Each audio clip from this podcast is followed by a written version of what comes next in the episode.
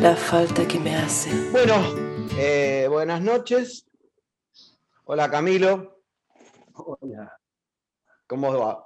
Eh, bueno, en la, en la serie de entrevistas que veníamos haciendo, eh, nos pusimos a conversar y, y pensamos que había que introducir este tema que propusimos, que es el tema, lo llamamos derechos humanos, pero engloba, pienso yo, eh, un tema un poco más amplio, que es el tema de los derechos de lo humano, de los derechos del hombre, eh, y, se puede plantear como una forma de pensar lo que la contemporaneidad, lo que se discute, eh, la seguridad, la salud colectiva frente a la libertad individual, en la noción de libertad, las manifestaciones de odio, etcétera, etcétera, etcétera.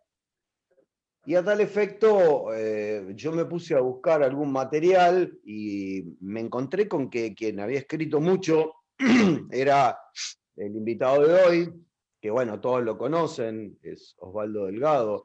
Una infidencia hace como 30 años en el Hospital Álvarez, eh, me encontré con un paciente que perdió el DNI, en el momento que perdió el DNI se apagó el mundo y dejó de ser él, y tenía como un delirio persecutorio muy importante, y me dijeron, bueno, tenés que ir a controlar con un tipo, y era Osvaldo Delgado. Y me, dijo una cosa que me sirvió hasta el día de hoy, me planteó, vos tenés que hacer inconsistir ese delirio. No entendí que quería seguir inconsistir, pero algo hice y la cosa anduvo mejor. Eh, así que tengo un vínculo con él de muchísimos años como maestro. Eh, yo siempre digo que Osvaldo Delgado, y perdón por esta barbaridad que voy a decir, pero para mí es el hombre que más sabe de Freud y castellano, o sea, en el mundo de habla hispana. Eh, así que bueno, con esta presentación un poco rimbombante, eh, te paso la palabra para que empieces vos y conversamos. Yo voy a iniciar, sí. Te saludo, Osvaldo, te agradecemos que estés acá, que te tomes este tiempo para conversar. Muchas gracias por la invitación. La charla previa fue una delicia y nos preguntábamos cómo, cómo empezar a abordar este tema, que sabemos que, bueno, lo has trabajado mucho, lo trabajas mucho. Y en la charla previa nos contaste que tenías a mano un trabajo, un artículo que has escrito, está en Ciudad Analítica, eh, que se llama, si no me equivoco, Mira una madre, ¿verdad? Vos nos habías dicho de, la intención de leerlo y, por qué no, eh, mientras te, saludamos, abrirte para que tal vez nos, nos cuentes este trabajo que era tu intención leerlo, ¿no? Eran dos hojitas, nos dijiste que te parecía importante compartir. Que cuente ese trabajo. Que hables de eso, sí. Bien, primero, buenas noches, y muchas gracias por la invitación. Sí, sí. Eh, que tuve la verdad que el honor que fuera publicado en el primer número de Ciudad Analítica, se llama Mira una madre.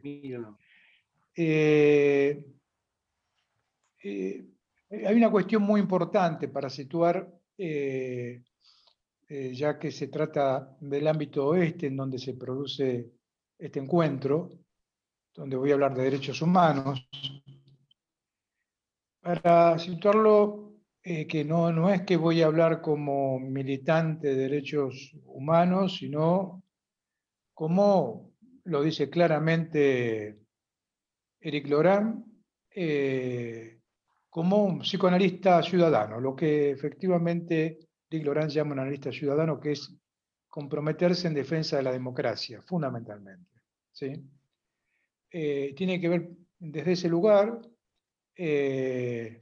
incluso eh, eh, supongo que estar eh, escuchando, estar participando, fue Susie Epstein, que cuando se enteró de esta invitación, lo primero que me dijo es, vos hablá como el lugar que tenés como psicoanalista, pues si no se te va a escuchar como un militante de derechos humanos, ser el especialista en derechos humanos, este, no se trata de eso, efectivamente, y es gracias a ella que, que me dijo de semejante cosa que puede enfocar esto en este eh, ámbito de un modo un tanto distinto a cómo lo puedo hacer en otros ámbitos, ¿no?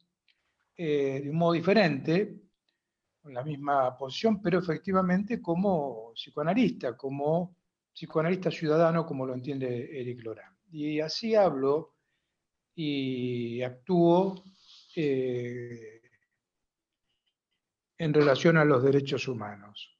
Eh, primero esto surge, yo quiero decir, este, esto surge en mí, el interés por esto de hace muchos años, muchos años, es más, es lo que a mí me llevó a mi primer análisis. comenzar mi primer análisis tuvo que ver directamente con la, la represión en la época de la dictadura militar. Eh, fue, eh, ahí comencé mi primer análisis. ¿sí? Eh, y fue una decisión que tomé en virtud de lo que estaba ocurriendo, lo que estaba pasando. bueno, porque era un militante político y efectivamente lo que estaba pasando en ese momento. Y esto me permitió hacer un, un curso importantísimo en mi vida, eh, muy importante, mi formación en Freud y en, Marx, fundamentalmente, con Raúl Ciarreta, que fue mi primer maestro en psicoanálisis, era maestro en marxismo, y él me insistía que lea Lacan. Y eh, yo tenía rechazo a leer a Lacan. Tenía rechazo a leer a Lacan porque lo consideraba un burgués este, reaccionario. Eh, un nivel de prejuicio este, que había impresionante. No fui a estudiar con Oscar Mazota como me, habían invitado a, estudiar con Oscar Mazota, podía perfectamente haber estudiado y no fui a estudiar porque Mazota era peronista y yo era marxista. Bueno, eh, realmente me voy a arrepentir toda la vida de eso. Eh, pero bueno, es con Raúl Ciarreta, que él me dice, no puedo ser que no leas a Lacan, y entonces él, que me conocía mucho, me dio para leer un párrafo del seminario 11. Y es el párrafo del seminario 11 que Lacan habla de cómo las categorías hegeliano-marxistas no pueden terminar de dar cuenta del horror del sacrificio de los dioses oscuros, refiriéndose al holocausto. Y es en el mismo capítulo que está despejando fuertemente la cuestión del objeto A, eh, eh, con una claridad eh, enorme. es un capítulo muy famoso de ese seminario tan importante. Cuando yo leí eso, me quedé absolutamente impactado. bueno, no paré de leer, no terminé de leer Lacan y como sigo estudiando Lacan, a partir de ese momento fue lo primero que leí y ahí se me cayeron todos los prejuicios y pude empezar a, estudiar la CAM. Eso es una cuestión muy, muy, muy importante, muy importante eh, para mí. Eh, y eso me llevó posteriormente a trabajar de un modo muy fuerte la proposición del 9 de octubre y encontrarme cómo en la proposición del 9 de octubre, proposición sobre analista de la escuela, sobre la escuela, Lacan retoma de un modo brillante la cuestión del eh, fascismo, del nazismo, y, aventura lo que está ocurriendo en la actualidad, ya que él habla ahí en la proposición del futuro como de eh, grandes segregaciones eh, en la cultura, segregaciones importantísimas como las que vemos que están ocurriendo en la actualidad. Tanto las segregaciones como el resurgimiento de partidos y movimientos fascistas. Eh, en Europa, en América, eh, en América del Sur, América del Norte, eh, y verdaderamente lo que es, impresionante el modo de articulación que hace Lacan ahí respecto a lo que va a formular como lo que es un analista, cómo se adviene analista, la cuestión del pase, la, la fórmula de la transferencia, la dimensión de la escuela, los lugares en la escuela, y él a partir de ahí desarrolla, entre otras cosas, la cuestión del fascismo que está por venir y que va a superar incluso lo que ya le había acontecido en Europa con la Segunda Guerra Mundial. Es verdaderamente impresionante poder trabajar eso en ese lugar, es en la proposición. O sea que la preocupación de Lacan, eh, eh, eh, la, preocupación de Lacan, ahí donde él está haciendo un quiebre con la internacional, ¿sí? Y criticando fuertemente a Freud por las asociaciones psicoanalíticas que había armado, ¿sí? y él como funda la escuela como algo absolutamente inédito y donde coloca en el centro el advenimiento de los analistas, él ahí mismo, Lacan va a formular la cuestión de la segregación y el racismo y los campos de concentración. Hay que leerlo realmente detenidamente porque eh, no se puede llamarse uno analista ciudadano si no se instruye, si no se forma en la proposición.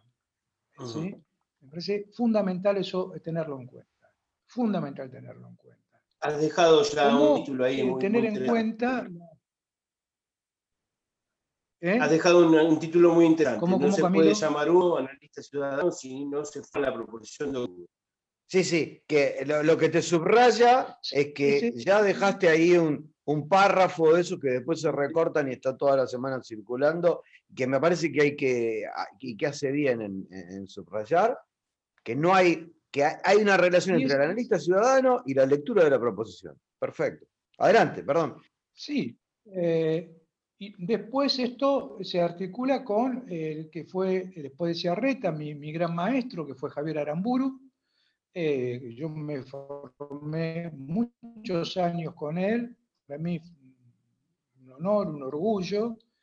Y él efectivamente tiene un, texto maravilloso en su texto, El deseo del analista, que es sobre psicoanálisis y derechos humanos. Él dice que el psicoanálisis y los derechos humanos tienen la misma ética, que tiene que ver con el respeto más absoluto por la diferencia, la diferencia limitada, ¿sí?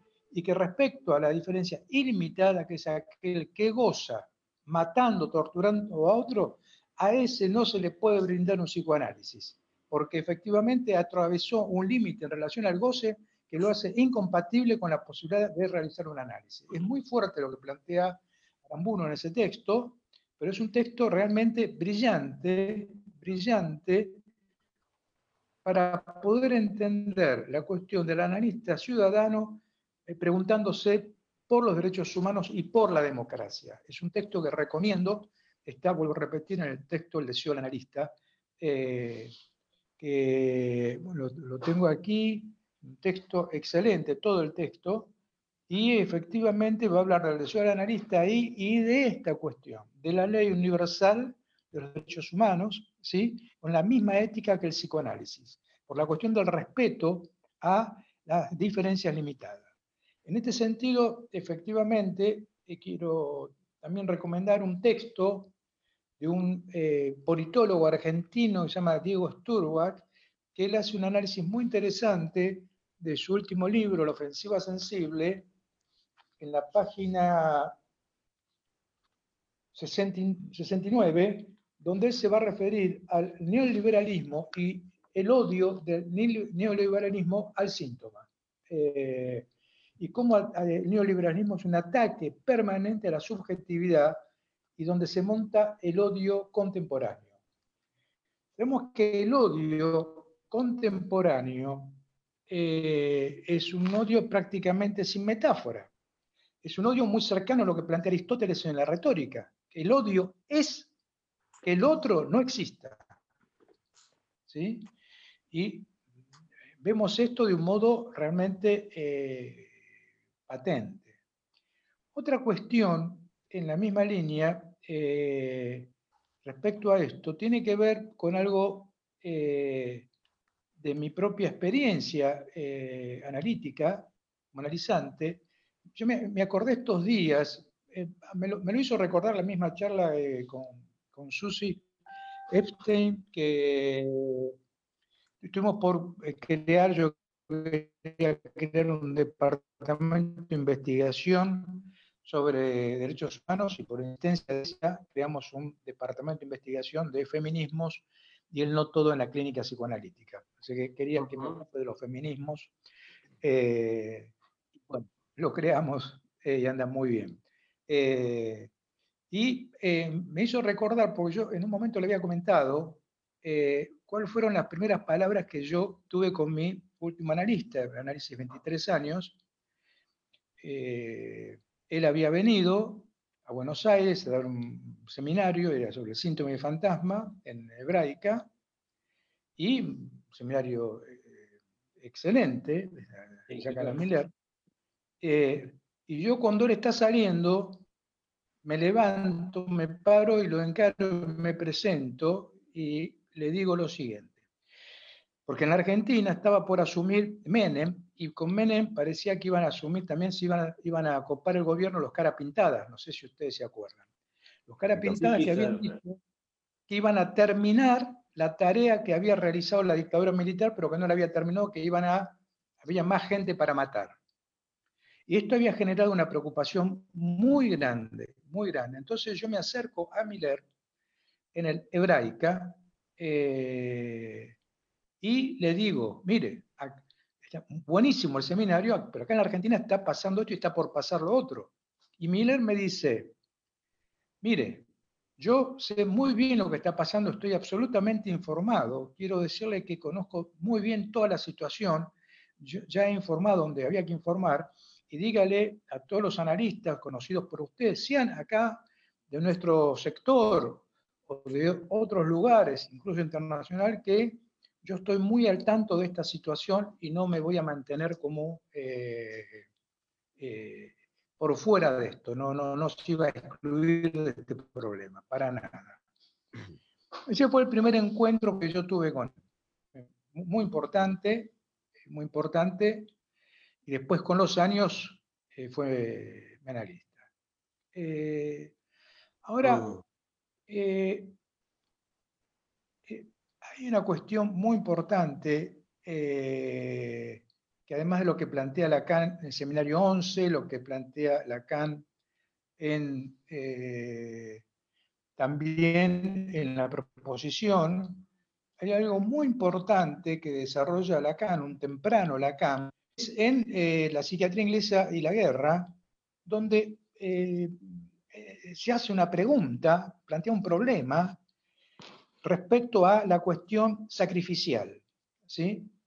¿Por qué hay todo un debate en los derechos humanos eh, si en los militantes había un empuje al sacrificio, ¿sí? buscando la muerte, o como dice eh, una amiga mía, una gran amiga mía, que es Nora Cortiñas, quien yo quiero mucho, eh, ella dice que no, no buscaban, algunos sí, pero otros no, no todos buscaban eh, que los maten, sino que les han arrebatado la vida, que es otra cosa. Ella marca ahí algo muy distinto, eh, que siempre me lo recuerda una gran amiga, Ana María Cariaga, que es eh, hija de Esther Balestrino, que fue una de las tres madres secuestradas por Astiz y tiradas al mar. Y efectivamente, Lacan va a formular en ese texto, la psiquiatría inglesa en la guerra, va a formular la cuestión de, en Inglaterra, si todos aquellos que no hacían objeción de conciencia y salían a ese enfrentamiento impresionante con el nazismo que venía con bombas a bombardear eh, eh, de un modo impresionante, toda la ciudad quedaba devastada, todos esos hombres y mujeres y chicos que salían, si es que buscaban sacrificarse. ¿sí? Y Lacan dice que no, ¿sí? que tenía que ver con otra cuestión que lo podemos pensar más como una especie de coraje cívico, que no que buscar las diferencias muy bien, hay que leerlo muy atentamente, pues Lacan diferencia muy bien eh, las dos cosas, lo que puede ser un empuje al sacrificio y lo que puede ser un acto heroico, como eran estos ingleses en la Segunda eh, Guerra Mundial ante el bombardeo nazi. Eh, muy importante, muy importante tenerlo en cuenta. Eh, Ahora bien, efectivamente, yo nombré la cuestión de cómo fue que comencé mi primer análisis, pero debo decir, ¿por qué insisto con lo de psicoanalista ciudadano? No solo porque me interesa mi propio análisis, que me ha llevado a poder ubicar dos cuestiones muy importantes en relación a esto. ¿no? No, no, no, no, voy a hablar de mi análisis, pero sí voy a ubicar dos cuestiones. Una que efectivamente eh, en mí no, no, no, no, no, no era extraño desde eh, los ideales familiares y de las identificaciones que eh, yo tuviera esta posición. y ya que efectivamente provengo de una familia, tanto materna como paterna, donde los abuelos ambos eran primero anarquistas, después socialistas, ateos, antifascistas. Entonces, efectivamente, tuve una cultura familiar, mis padres también, podemos decir, antifascista, eh, y este, ateos, antifascistas, bueno. Ahora, efectivamente, esto estaba en mí en toda la línea del ideal y de las identificaciones. ¿sí? Eh, pero eh, había que poder ubicar, había que poder ubicar en relación a esto la dimensión de goce que había en juego. ¿sí? La dimensión de goce eh, en mí, como caso clínico, poder ubicar esto. Y, efectivamente, finalmente se, se, pudo ubicar de un modo muy preciso por parte de mi analista, ya no con una interpretación, sino con lo que él mismo llama en el serie 1 una constatación. Se trata de esto. Y efectivamente ahí yo pude eh, aliviarme y fue muy importante para mí, eh, después de una enorme conmoción, poder resituarme respecto a esta problemática. Así que mi lugar de analista ciudadano efectivamente tiene que ver eh, con mi formación como analista, tiene que ver con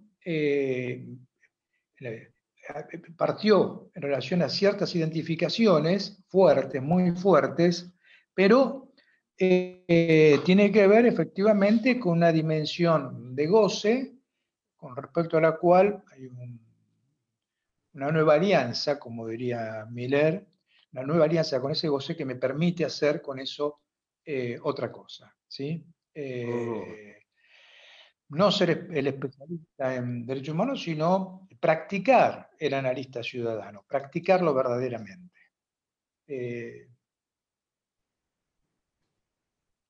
Eh, no, sé si me quieren hacer alguna pregunta, pero yo tengo mucho para decir. Sí, bueno, dijiste dos eh, cosas de tu análisis. Y situaste esta primera, ¿sí? la función de goce, sintomática que te dio otro re con eso, y me quedé pensando en la segunda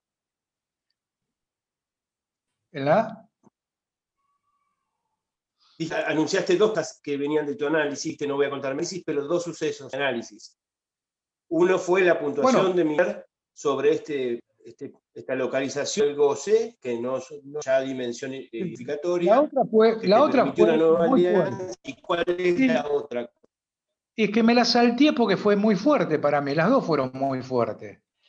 Pero se ve que esta ah. que me olvidé fue más fuerte todavía porque eh, yo gracias a eh, una invitación de Ana María Cariaga y Nora Cortiñas, eh, hace unos años atrás, di una charla sobre derechos humanos que se llamó La sonrisa de Videla, donde yo hago todo un trabajo en relación a cuando a Videla le preguntan por los desaparecidos, un reportaje muy famoso, él se sonríe.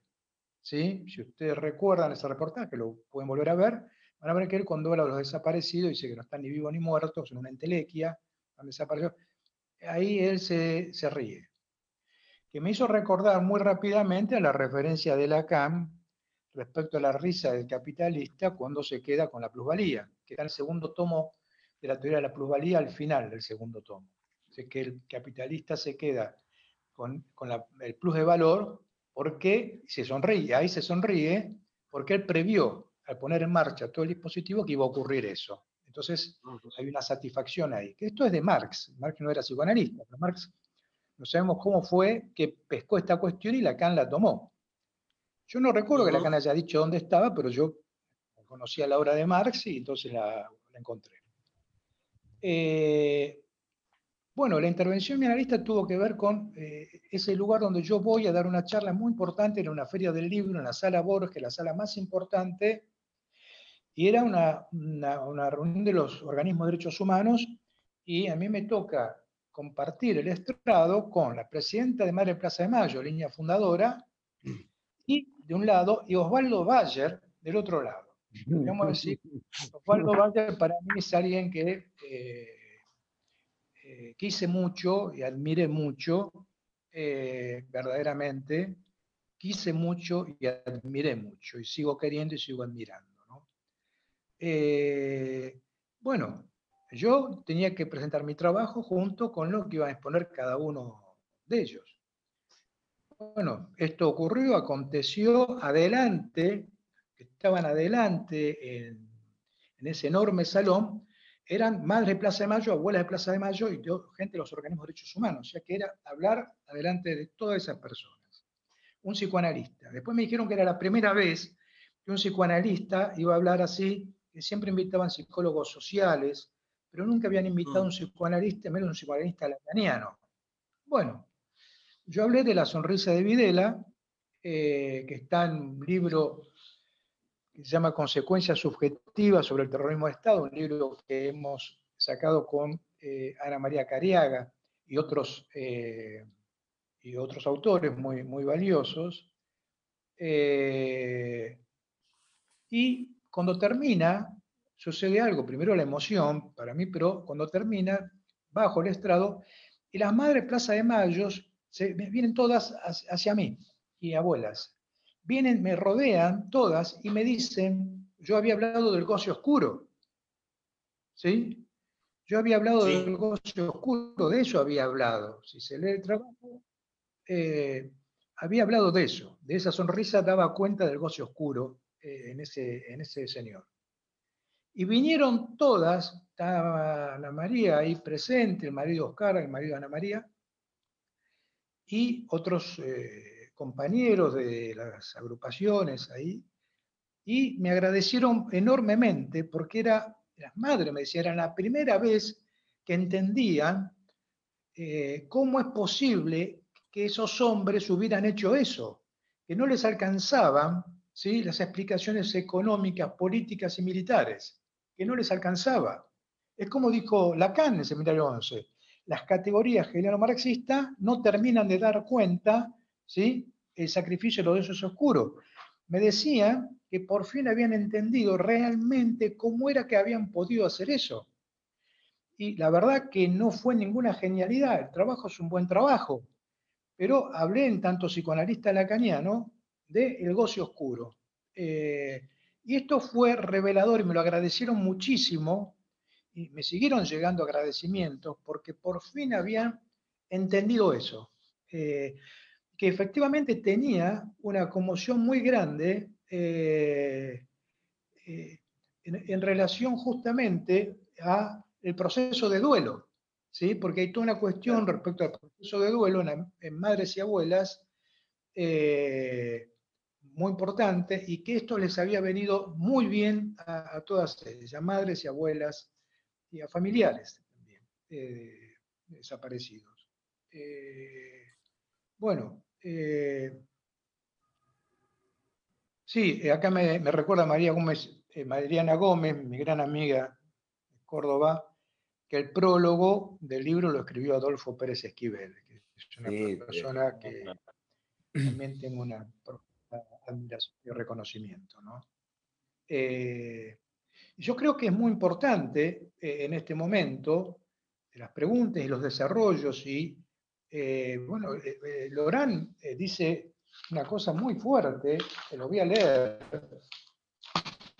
Dice, los analistas tienen que pasar de su lugar como un especialista de la desidentificación a la del analista ciudadano.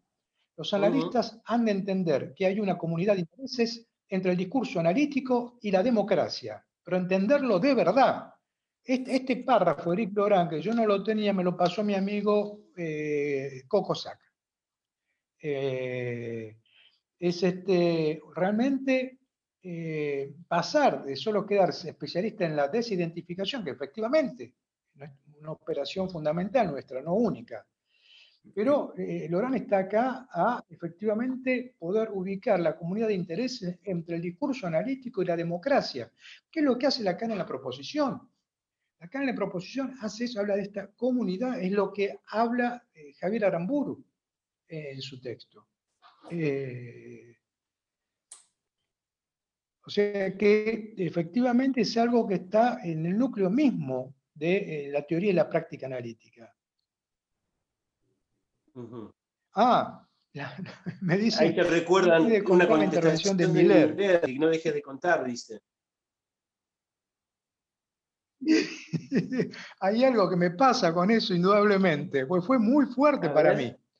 Me habían sacado una foto, yo no sabía, y eh, creo que fue Ana María Cariaga la que me, me, trae la foto, y en la foto donde estoy en la mesa, esa tribuna maravillosa con Osvaldo Bayer y eh, no me sale el nombre, era, presidente de Mar Plaza Mayo y línea fundadora de ese momento.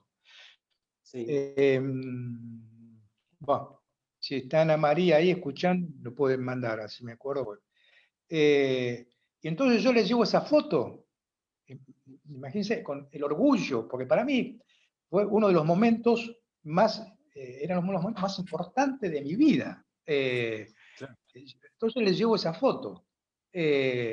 Y Miller, eh, íbamos saliendo, íbamos, la sala de espera íbamos saliendo, eh, Marta Vázquez, dice, presidenta de Madres, eh, Ana María Cariaga. y Miller agarra, la, Miller agarra la foto, me mira a mí, me clava los ojos, agarra la foto, no mira la foto, me sigue clavando la vista a mí, me sigue mirando, me sigue mirando y pasa la foto por delante de él sin mirarla y la deja caer en el estante de una biblioteca que tenía ahí a un costado. Me da la mano, me despidió hasta la próxima sesión. Yo no sabía qué hacer. Eh, la próxima sesión, que era el mismo día, pedirle la foto, que me la devuelva. Este, pero efectivamente, inmediatamente, inmediatamente, eh, eh, lo tomé como lo que era un acto analítico muy importante, muy importante, porque efectivamente era una foto que estaba en relación al ideal, claramente está en relación al ideal, y él hizo ahí una operación muy fuerte para mí, muy fuerte, realmente conmocionante, como fue muy fuerte, fuertísima eh, la última intervención de él, que tiene que ver ya no con la línea ideal de las identificaciones, sino con la dimensión de gozo.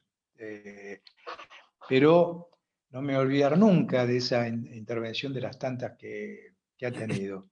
Pero esa fue tremenda para mí, verdaderamente tremenda, porque eh, era como, eh, no sé, llevar la, copa de oro ahí, el tipo ni la miró, me miró a mí, me clavó la mirada y la dejó a un costado.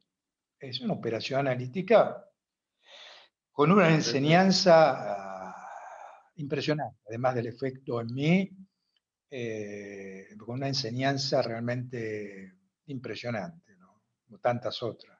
Impresionante. Eh, o, sea, permíteme hacerte una pregunta que se me iba ocurriendo. Planteas entonces que es posible un analista ciudadano que intervenga, porque lo que vos estás planteando es una intervención en el campo político, pero por fuera de los ideales y por fuera de las identificaciones. O sea que no necesariamente hay que estar guiado por las identificaciones para operar en el campo político. Esto es una posición, por lo menos yo la escucho nueva. Por lo general se escucha otra cosa. Que hay que estar identificado, que, hay que sostener eh, al, otro político en el lugar del ideal para poder intervenir. Pero se puede intervenir más allá de eso. O sea, separado el goce. Justamente, justamente intervenir como eh, analista ciudadano Eso. no es intervenir como militante político, no tiene nada que ver una cosa con la otra. Es cierto que se pueden tomar, es cierto que se pueden tomar significantes de la jerga psicoanalítica eh, desde una militancia política, ocurre, ¿sí? Pero el analista ciudadano no es eso. No hago ninguna crítica en absoluto, sino que digo que el analista ciudadano, que es donde yo me inscribo, tiene que ver con esto que estoy diciendo, que digo yo, que dice Lorán, que dice Lacan, eh, que dice Miller también, en ese texto maravilloso que se llama Anguila, que fue publicado en página 12, un texto maravilloso. Eh, eh, Como Anguila en la política. Dice, e, el psicoanálisis hace causa común con la libertad de expresión y el pluralismo. Mientras la división del trabajo, la democracia y el individualismo no hayan producido sus estragos, no habrá lugar para el psicoanálisis. La condición política del psicoanálisis. El liberalismo no es la condición política del psicoanálisis. Más eso cambia, más la misma cosa, profesa el psicoanálisis, salvo que tal vez para empeorar, si alguna vez se creyó que podía ser mejor. El psicoanálisis no es revolucionario, sino subversivo, que no es lo mismo. Es decir, que va en contra de las identificaciones, de los ideales, de las palabras claves. Esto es así. Es así, efectivamente. De ahí la operación que hace Miller con la foto esa, es una operación absolutamente analítica, claramente, que produjo el impacto que produjo. Eh, la lees en términos de eh, la en términos de la extracción del ideal ese de la, de la imagen directamente. Sí, y de toda la línea identificatoria, podríamos decir, eh, que tiene que ver con, la historia. ¿sí? Hicimos la historia, efectivamente, la historia familiar es una historia de militancias, de anarquistas, socialistas, ateos, militantes. Es una historia con, mucha carga eh, en ese aspecto. ¿sí? Eh, mucha carga, eh, muy entrañable. Y efectivamente estaban todas las condiciones desde de, esas cuestiones de la historia, pero también desde la posición de goce mía, para que el párrafo de Lacan en el seminario 11 me impacte como me impacte y yo empiece a leer a Lacan. Claro. Cuando me encuentro con que categorías hegelianos marxistas eh, eh, tenía una fractura fundamental ahí, no podían dar cuenta de ese empuje al sacrificio. ¿sí? Y efectivamente eh, se trataba de... Se, trataba también de, bueno, los pueblos judíos, gitanos, homosexuales, bueno, verdaderamente los más afectados por el, genocidio. ¿no? Eh, ahora, eh, es muy importante eh, como analista ciudadano, yo creé hace muchos años, justamente, desde el 2001, creé un dispositivo en, en la Villa 1114, donde creé un dispositivo psicoanalítico para todos los habitantes de la villa. Después, de varios años, bueno, estuvimos en otros lugares y hace unos años, cuando se crea la residencia de psicología en el hospital de clínica, ahí eh, yo creo un dispositivo asistencial dentro del hospital de clínicas eh, de psicoanálisis y derechos humanos, donde atendemos todo lo que sean, nos llegan personas de, derivadas del hospital de clínicas o desde el exterior y atendemos eh, clínicamente, son todos psicoanalistas, este, yo superviso todo el trabajo sobre violaciones a los derechos humanos, ¿sí? en, toda la gama de su expresión. ¿Sí? Tanto de personas que han sufrido la, dictadura como de, mujeres este, golpeadas, este, eh, eh, transexuales este, eh, excluidos, todo lo que sean violaciones de los derechos humanos, que está funcionando con una demanda muy, muy, muy importante. Bueno, y otras, y otras actividades. Pero me parece fundamental para los psicoanalistas tener siempre en cuenta esta referencia del psicoanalista ciudadano. ¿sí? si, no, si no tiene esto en cuenta y si no ubica, si no ubica eh, si no ubica eh, la dimensión en su propio análisis, la dimensión además de los ideales y las identificaciones, la posición de goce, y ahí se juega, efectivamente va a tender a transformarse en un militante político por los derechos humanos, con quien tengo el más absoluto de los respetos, pero no es mi lugar, no es el lugar de otros. Eh, no es que descalifico a los militantes de derechos humanos en absoluto, en absoluto. ¿sí? mucho menos madres eh, de Plaza de Mayo, abuelas, eh, en absoluto, en, absoluto. Pero efectivamente, nosotros es fundamental que sostengamos nuestra ética en el mundo. ¿sí? Eh, y además nuestra ética no es, este, no es una ética partidaria de partidos políticos. ¿sí? más, alguno, más allá de que alguno tenga ciertas simpatías pero como psicoanalistas tenemos el deber de estar a distancia de esas simpatías, ¿sí? aunque las podamos tener, para poder sostener el lugar de psicoanalista ciudadano. Esto es fundamental, es fundamental. Si no, erramos absolutamente y empezamos a operar llamándonos psicoanalistas en contra del psicoanálisis mismo. Eh, y debemos cuidar al psicoanálisis. Ovaldo, debemos cuidar eh, eh, la verdad, no hemos hecho preguntas e intervenciones porque fue una delicia lo que vino ocurriendo. Hay un montón de preguntas, pero eh, Elvira Diano pidió la palabra, levantó la mano y pidió la palabra, así que le voy a habilitar el sonido. ¿Estás de acuerdo? Habilitarle el sonido a Elvira Diano, Osvaldo.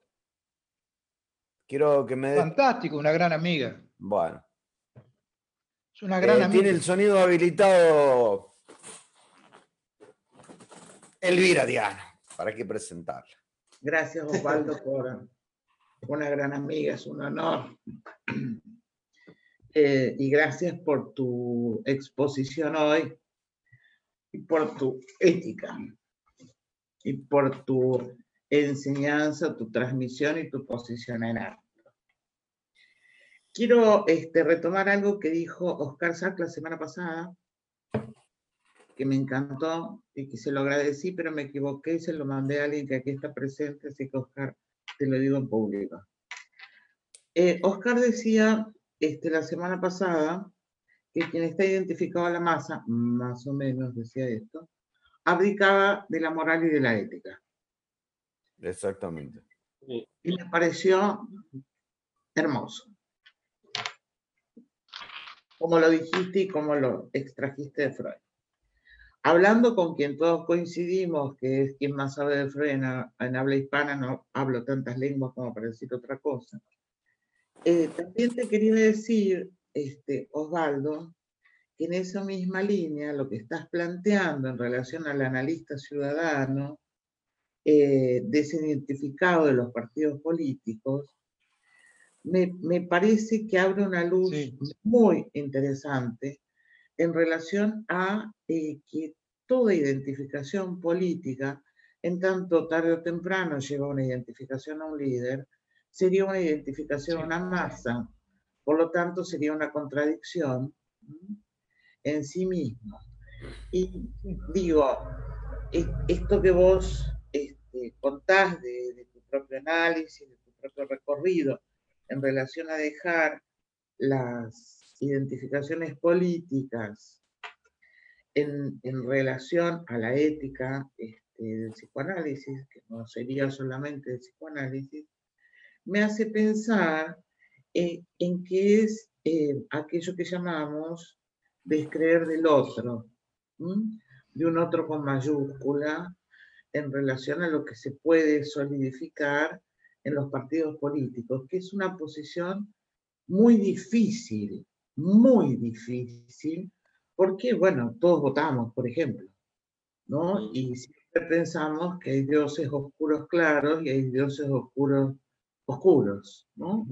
Eh, entonces, ¿cómo, ubicar ese borde tan difícil eh, a la hora de tomar posiciones públicas, de, por ejemplo, sostener una actividad tan importante como el psicoanálisis en una villa verdaderamente alto laburo, ¿no?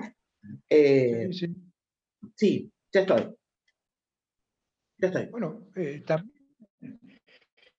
también hemos eh, sostenido una clínica psicoanalítica y de investigación, un acuerdo hace unos años. Y con la asociación de, no las quise mencionar porque si no era, mencionó demasiadas cosas. Este, pero un trabajo absolutamente psicoanalítico y, además de investigación. Yo quiero leerles una cosa, que no es mío, es de este politólogo.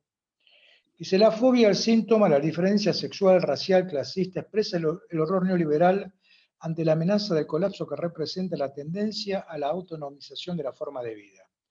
Horror ante las subjetividades de la crisis. Esta es la raíz de su odio al síntoma, odio existencial y político la base del devenir neofascista del neoliberalismo. Este párrafo es un párrafo muy importante, muy importante, es un politólogo, eh, amigo mío, eh, hijo del gran arquitecto Pablo Esturba, eh, y efectivamente ahí tenemos un punto en común de, debate que para mí es muy valioso que lo hemos estado trabajando en la última clase que di el día de ayer en Filosofía y Letras, en la maestría de, Filosofía y Letras, donde eh, tengo una cátedra, eh, justamente tomando estas eh, articulaciones. A mí me gustaría, yo no sé si es posible, si hay tiempo, me van a decir Charlie y Camilo, yo quisiera leer algo de ese texto que que bueno, que gracias a los directores y a Graciela Broski mismo se pudo publicar en el primer número de Ciudad Analítica ese artículo corto que se llama Mira una madre. Eh, eh, además quiero decir... Camilo, que no sé qué pensás vos, te pido por favor que lo leas porque esto es una sinfonía, así que adelante. Tuyo. Sí, eh, tenés el síndrome un poco mal, no sé si cuando te o te eh, ojalá lo vamos a escuchar claramente. Es un gusto escucharlo. Adelante, Osvaldo. Adelante. El sonido a veces se interrumpe un poco, no sé si, a los demás también les pasa. Sí, adelante. Lo puedo leer. Sí. Eh, eh, a este trabajo lo voy a retomar y voy a desarrollar una cuestión. dice, se escucha robótico, por ahí habría que apagar las cámaras, ¿no? No, está, está, que se escuche mejor. Eh, si vos, vos salís bien. Bueno, eh, voy a agregar una cuestión, lo voy a trabajar, porque la verdad que lo que presentó en el EPA hace pocos días mi gran amigo Oscar Ventura, eh, sobre la cuestión del duelo y el deseo, es muy importante para el trabajo este que yo he realizado, es muy importante porque me ayuda a pensar ciertas cuestiones y voy a tomar, ya lo digo públicamente, voy a tomar la referencia de, de Oski, de Oscar Ventura, porque me permite una elaboración más precisa de una cuestión que yo abordo aquí. Bueno, lo leo. Ante la pérdida de un ser querido, perdemos el lugar de falta que representamos para él. En la pérdida no solo está en juego la dimensión del objeto A, en el lugar de lo amado, sino también dejar de ocupar el lugar de ser una falta. Ahí se emparenta mucho con el trabajo de Oscar Ventura. Si está desaparecido, ni vivo ni muerto, es imposible dejar de ocupar un lugar de falta. Más bien puede ocurrir, y ocurrió, encarnar aún más ese lugar. No hay ni deshacimiento respecto al objeto propio de un duelo llamado normal por Sigmund Freud, ni tampoco un proceso de melancolización. Al contrario, se puede producir en algunas, efectivamente, no en todos los casos, no se puede universalizar esto, es uno por uno. Digo en ciertos casos, quiero que quede claro, ahí estaría la diferencia entre un analista ciudadano y un militante político. Si yo digo, en todos los casos, y colectivizo que todas las madres desaparecidos funcionaron así, eso no es un decir psicoanalítico. No, ahí no está hablando un psicoanalista. ¿sí? Eh, al contrario, se puede producir un potente deseo de seguir, seguir encarnando ese lugar. ¿Qué pasó con las madres Plaza de Mayo? Llamándose madres, afirmaron que el objetivo de desaparición era imposible. Ese término no fue un apelativo, sino una nominación. Esas madres lograron encarnar el paradigma ético de la sociedad argentina. Este paradigma dice que está prohibido satisfacerse torturando y asesinando, y aquel que transgrede ese límite ético será juzgado y condenado. Se llamaron a sí mismas madres, el nombre que marcó la imposibilidad estructural de la desaparición. Por eso se las llamó locas. Produjeron el acto que inscribió para siempre el no al supremo sacrificio sádico ofrecido a los dioses oscuros dijeron, no, no desaparecerán jamás.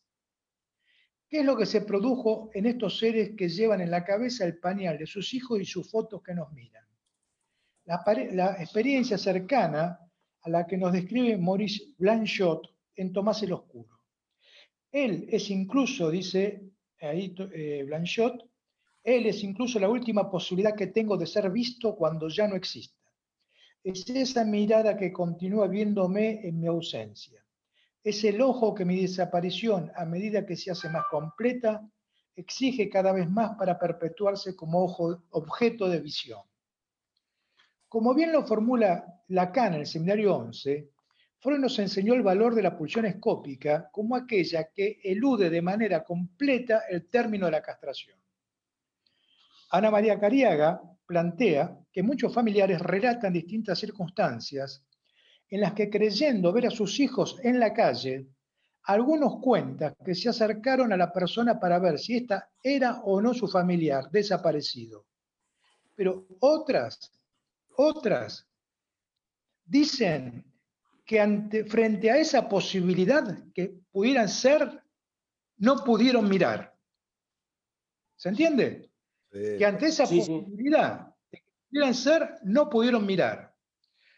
Ante estos episodios podemos rápidamente dar cuenta del campo de la mirada en la economía de un duelo en estado de suspensión, ni vivo ni muerto, desaparecido. Pero lo que inmediatamente nos llama la atención es cuando no pudieron mirar. ¿Es solo para protegerse de la posibilidad de la decepción? ¿O se trata de la esquicia del ojo y la mirada que podría volverse siniestra? ¿Se trata solo de mirar o de ser mirado por esa mirada? ¿Ser visto viendo? Dicen que ante la posibilidad de que fuera el familiar, no pudieron mirar sin aclarar si era por el temor de que fuera o que no fuera. Podemos pensar sencillamente que se trataría de lo segundo, pero esto no aclara la cuestión. De ninguna manera.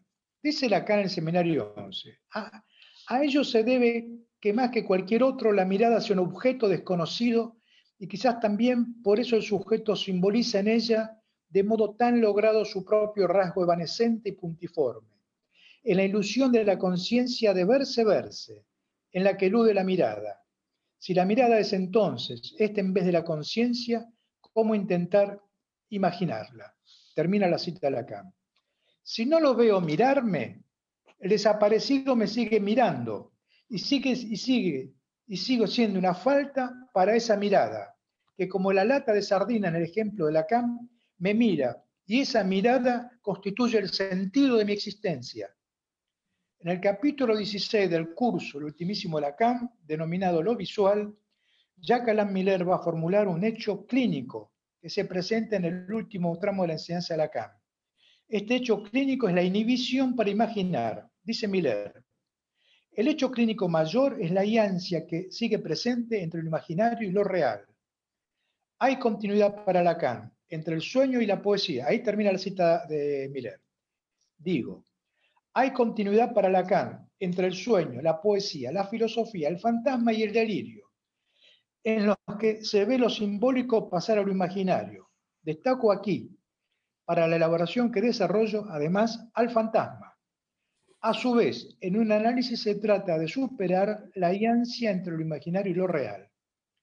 ¿Podemos acaso leer la inhibición que Miller destaca a partir de la última enseñanza de Lacan, en ese acto en donde ante la posibilidad de que fuera el familiar solo es posible no mirar, el mirar, acaso, afectaría la economía fantasmática y superaría la alianza entre imaginario real, pero no mediante un análisis, sino mediante un pasaje al acto imposible de soportar. Madre, mientras te sigo viendo en tanto que me ves, sigo existiendo en el lugar de tu mirada, aunque no me mires desde donde yo te veo. Madre, ves que ardo. Ah, espectacular. Si se pudiera, se, aplaude sin sonido, sí. muchísimas gracias. Em, pidió la palabra. Yo te voy a pedir que ese texto, no sé si está publicado o no. Eh, Ciudad Analítica número uno pero estaría bueno tenerlo en el grupo. Bueno, vamos a ver cómo lo conseguimos. Pidió la palabra Gracias, Furman. Viviana Moss. Vivi está, supongo que está con Vivi. Y yo también supongo. Supongo bien, ¿no? Estarán juntos, sí, supongo que también. Ahí le estoy iniciando el audio.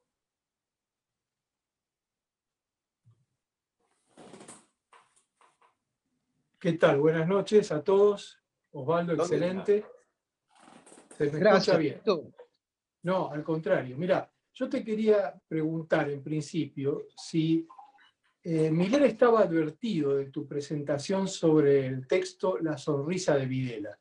Calculo que sí, le habrás comentado. Porque me parece, no, te acordás, pero la intervención de Miller de de desechar o, de poner, digamos así, la fotografía, esa que vos le llevas, y mirarte fijo, tiene que ver con la problemática de la sonrisa de Videla, porque la sonrisa de Videla es un dar a ver. No es una sonrisa inocente, es una sonrisa gozosa. es, es una sonrisa que, que, es una sonrisa que eh, digamos, impone la mirada en términos de goce. Sí. Entonces, me parece que esa, esa intervención de Miller, esa viñeta clínica que trajiste de tu análisis, tiene mucho que ver con, bueno, la mirada fija de Miller y de poner un poco toda esa cuestión del ideal, de esa foto, que para vos era un ideal en ese momento, y ubicar un punto de, goce de la mirada, ¿no? No, eso nada más. Muy interesante. Muy interesante. Muy interesante porque el acto fue ese, fue sustraer él la mirada eh, respecto a la foto, y, pero sin mirarme fijamente a mí, a los ojos. Ese, bueno, eso después permitió abrir cuestiones, ¿no? Eh, muy fuertes, ¿no? porque además eso aseguraba un sentido muy importante, como sentido de la vida, y también había habido una intervención eh, muy conmocionante, muy conmocionante, donde fue eh, ante una asociación mía, una cuestión este, muy fuerte, había sido la intervención, sí, Osvaldo, la vida no tiene ningún sentido.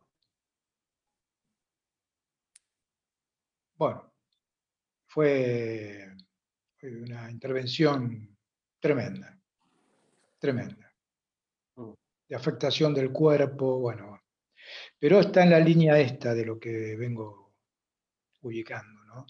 Mm. Es para situar este, para situar efectivamente cómo es que se fue armando y se fue eh, esta cuestión mía de, interés y de trabajo respecto a la cuestión de los derechos humanos, este, eh, efectivamente fueron cayendo todas las, identificaciones, toda la referencia al ideal y la, precisión de la, dimensión de goce en juego en esto.